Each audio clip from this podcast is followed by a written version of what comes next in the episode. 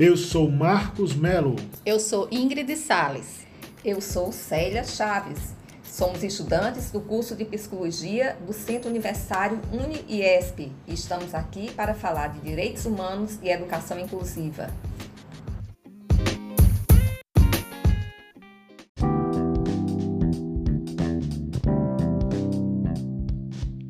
Você sabia que nos últimos anos uma série de leis e regulamentações sobre a educação inclusiva entraram em vigor em todo o Brasil? As principais mudanças decorrem da publicação da Convenção sobre os Direitos das Pessoas com Deficiência, feita pela Organização das Nações Unidas em 2006. Foi inspirado nesse documento mundialmente reconhecido que o Ministério da Educação lançou no ano de 2008 um marco histórico. A Política Nacional de Educação Especial na perspectiva da educação inclusiva. O objetivo maior foi estabelecer diretrizes destinadas à criação de políticas públicas e práticas pedagógicas voltadas à inclusão escolar.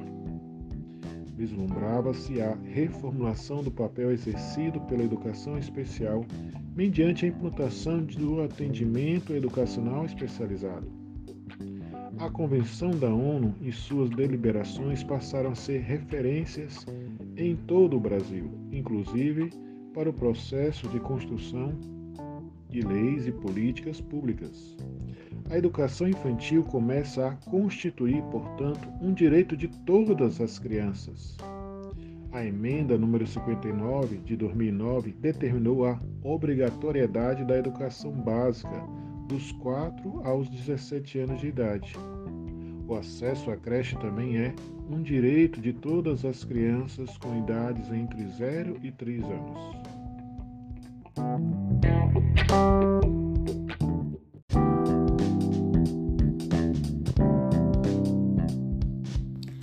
Tratam-se de marcos legais da educação inclusiva que favorecem a interação entre as crianças com e sem deficiências nos diferentes ambientes, berçários, parquinhos, salas de recreações, refeitórios, entre outros.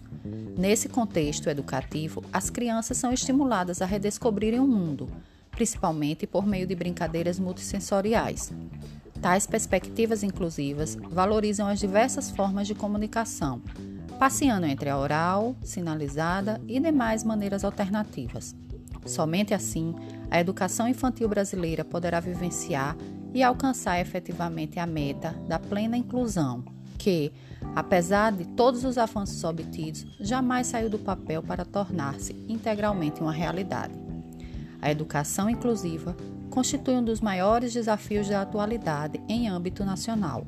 Há mais de sete décadas, a Declaração Universal dos Direitos Humanos estabelece, por meio do artigo 26, direito irrestrito à educação nos níveis elementares e fundamentais, independente de raça, credo, condição social, religião, etnia e quaisquer outras peculiaridades.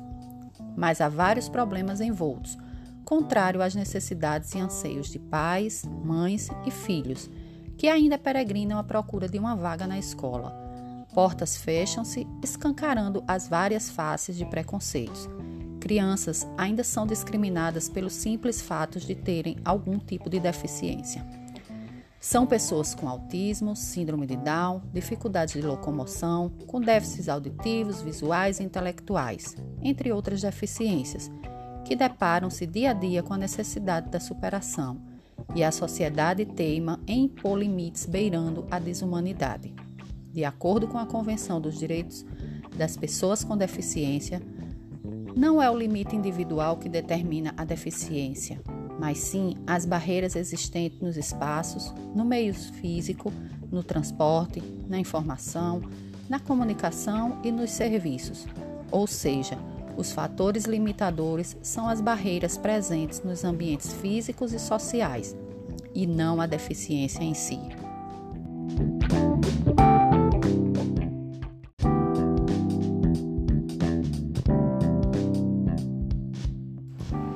Estudantes da educação especial devem ter acesso ao atendimento educacional especializado durante o contraturno escolar.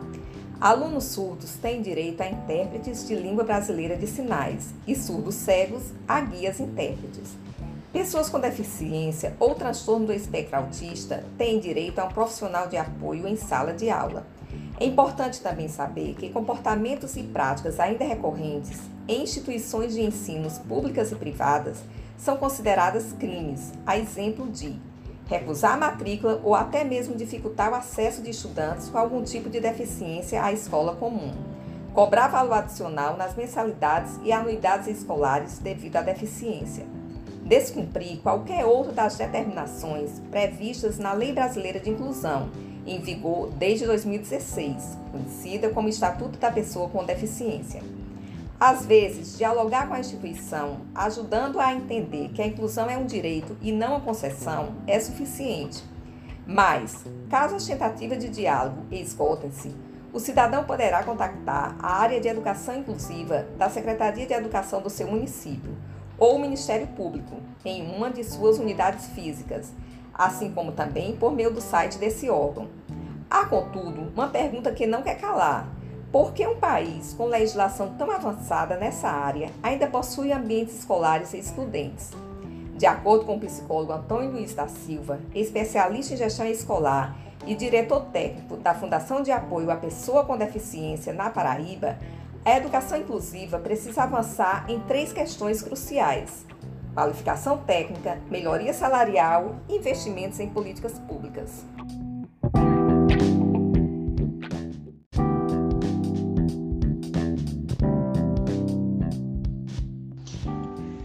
Nossa legislação é impecável, talvez uma das melhores do mundo, mas faltam na prática capacitação profissional, uma melhor remuneração e investimentos concretos e adequados em políticas públicas, especialmente em políticas públicas voltadas para a inclusão de pessoas.